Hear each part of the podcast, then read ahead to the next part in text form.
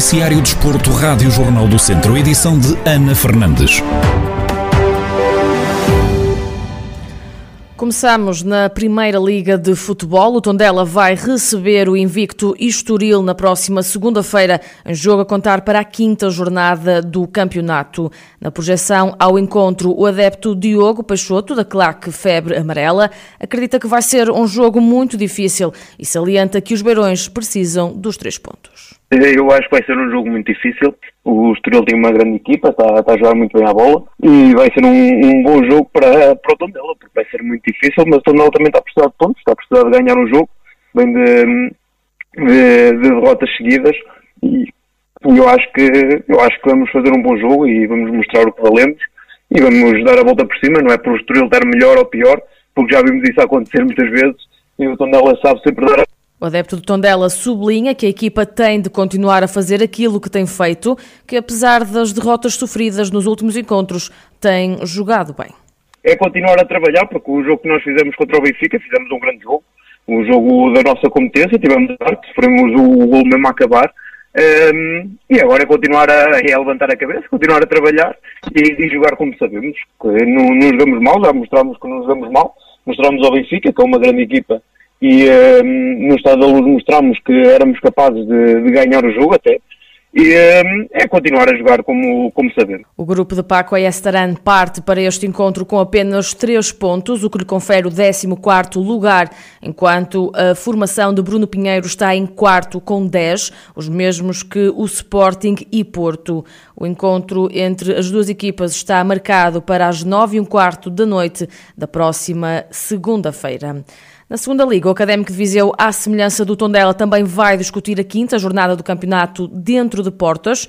O grupo de Zé Gomes vai receber o Farense, que está um lugar acima da linha de água, com apenas um ponto conquistado. Em antevisão ao duelo, Luís Loureiro espera um jogo complicado, mas acredita que é possível a vitória a favor da equipa academista espero um bom jogo e espero obviamente a, a vitória do, do, do, meu académico. Acho que vai ser um jogo complicado o Farense de divisão. Estamos à espera de outro, de outro Farense, mas não sei, tudo pode acontecer. E também estou curioso para ver como é que, como é que estes novos reforços uh, se vão entrosar, se já jogam, se não jogam, se isso nos vai trazer coisas boas ou não. Mas uh, espero e acho que, que podemos trazer a vitória segunda-feira. O adepto do Académico de Viseu realça que é preciso que a equipa de Zé Gomes tenha mais ambição e vontade de vencer, algo que não viu nos últimos encontros que eu senti nos, nos últimos jogos foi que houve ali falha de entrega, falha de ambição, não, não tinham vontade de correr, isso, isso tem que mudar obviamente, eles têm que ter incentivo, têm que andar, têm que se esforçar mais e mais, porque senão as coisas não vão correr bem assim, acho que passa por aí. Os academistas vão receber os Algarvios na próxima segunda-feira no Estádio Municipal de Aveiro, casa emprestada desde a época passada. A partida tem apito inicial agendado para as sete e meia da tarde. E é já no próximo sábado que a equipa sénior do Lusitano de Vildemoinhos se vai apresentar aos sócios num jogo amigável frente ao Ferreira de Aves. Depois de uma grande revolução no plantel Trambelo, João Paulo Correia, treinador do Lusitano, mostra-se agradado com os jogadores que tem à disposição. O Lusitano realmente teve algumas alterações, portanto, do plantel, algumas saídas. Também foram, portanto, jogadores que tinham já o seu currículo no Campeonato Nacionais. Foram, por assim dizer, apelativos para as equipas da divisão superior, apelativos para eles e vieram buscá-los. Nós fomos buscar algumas peças também importantes que nós pensámos e pensamos que encaixaram bem no nosse plantel e enquadram-se com o nosso plantel e estamos agradados muito com, com essa gente que veio nos ajudar, gente experiente, com os novos, com os mais novos, a enquadrarem-se bem, a, a aprenderem com eles eles e é uma simbiose que está ali uma junção de, de duas vertentes eh, de jogadores. Até agora estamos a, a deixar-nos felizes com as prestações e com, estamos a, com os treinos estamos aprendidos até então.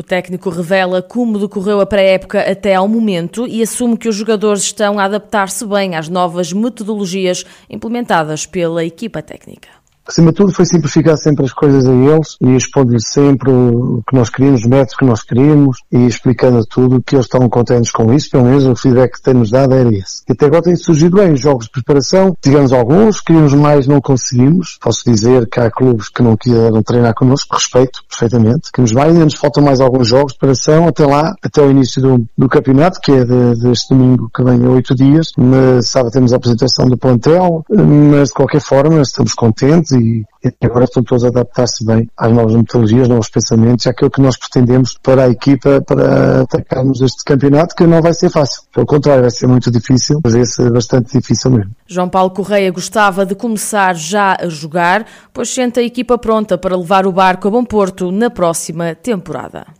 Nós queríamos era começar já que sentimos que estamos preparados uh, para o que aí vem. E se, uh, com jogos é que a gente gosta e estando já na competição é que nós vamos pretender. Agora, tudo é, é, quase como um melão, como se costuma dizer. Vamos ver. Respeitando sempre os adversários, respeitando sempre tudo e todos e fazendo o nosso trilho, o nosso caminho e olhando para nós mesmos, tendo a nossa identidade e, tentar levar a, o barco a bom porto. O Lusitano de Vildemunhos apresenta-se aos sócios no próximo sábado com um jogo amigável frente ao Ferreira de Aves. O pontapé de saída na divisão de honra da Associação de Futebol de Viseu vai ser dado a 19 de setembro com uma deslocação à casa do Roriz.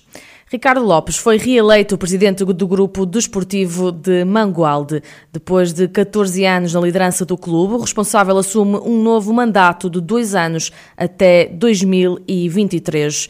Em declarações à Rádio Jornal do Centro, Ricardo Lopes diz encarar estes próximos dois anos como o renovar de ambições e salienta a necessidade da aposta na vertente desportiva como transmitir aos associados, ehm, é a continuação de uma enorme responsabilidade de um trabalho que tem sido um trabalho longo, tem sido um trabalho eh, em prol daquilo que é o clube mais representativo do nosso Conselho, que foi com, com muito trabalho, com muita responsabilidade, foi recuperada eh, não só a história eh, em termos de património, como também em termos de, daquilo que são os seus compromissos financeiros.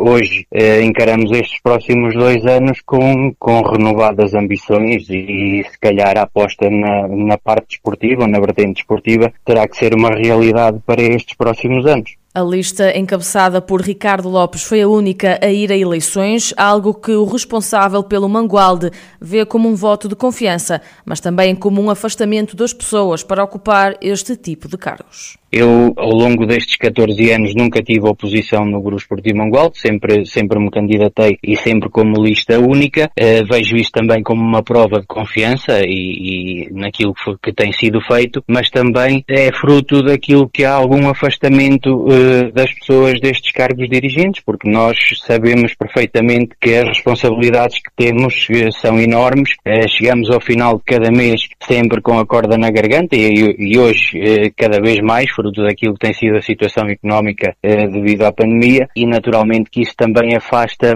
muitas pessoas e sobretudo os jovens. Vemos poucos jovens eu, neste mandato, posso, o próximo mandato, posso lhe dizer que a minha equipa é completamente renovada, com muitos jovens, mas aquilo que é a realidade habitual eh, é o afastamento da, malta mais jovem, porque não estão para despender do seu tempo com os amigos, com a família, para se dedicarem ao associativismo. Ricardo Lopes, presidente do Grupo Desportivo de Mangualde, que foi reeleito para um novo mandato no clube, que já lidera há 14 anos.